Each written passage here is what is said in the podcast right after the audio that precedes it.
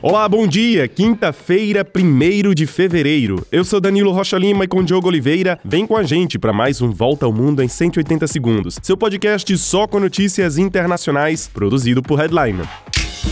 Você pode ajudar a manter o podcast Volta ao Mundo em 180 segundos no ar. Doe qualquer valor através do Pix 180 segundos, hdln.com. Siga nossas redes sociais no Instagram e LinkedIn. Basta procurar pelo Volta ao Mundo em 180 segundos. Ajude a construir um jornalismo mais livre, independente e de qualidade. Headline. Headline.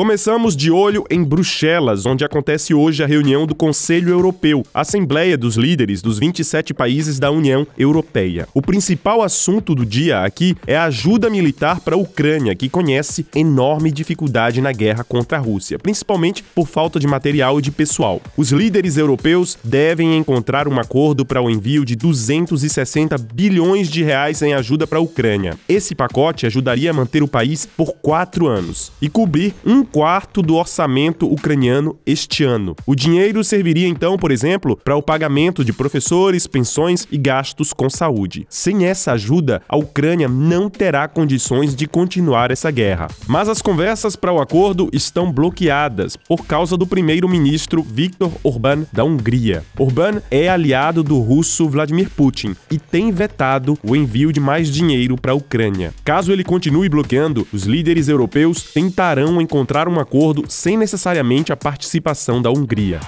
Enquanto isso, outro assunto deve dominar o Conselho Europeu hoje. Milhares de tratores de agricultores vindos de diversas partes do continente estão em Bruxelas e bloqueiam a cidade. Os agricultores de diversos países têm feito protestos nos últimos dias por melhores condições de trabalho, menos burocracia, aumento do valor de seus produtos e proteção contra a concorrência externa. A situação é mais grave na França, onde milhares de agricultores bloqueiam estradas há duas semanas. Eles agora tentam bloquear as entradas de Paris e fazer pressão assim no governo francês. E a Rússia e a Ucrânia anunciaram a troca de centenas de prisioneiros de guerra nos últimos dias. Esse anúncio é feito uma semana depois de Moscou acusar Kiev de ter derrubado aquele avião que levava entre os passageiros dezenas de prisioneiros ucranianos. Olha, já as autoridades militares dos Estados Unidos dizem ter abatido uma dezena de drones e um posto de comando dos Houthis no Iêmen. E os rebeldes desse movimento terrorista afirmam ter atacado mais um navio cargueiro no Mar Vermelho, operado pelos Estados Unidos. Esse é mais um episódio da tensão no Mar Vermelho que se tornou uma extensão da guerra na faixa de Gaza, já que os Houthis dizem fazer ataques em solidariedade aos palestinos.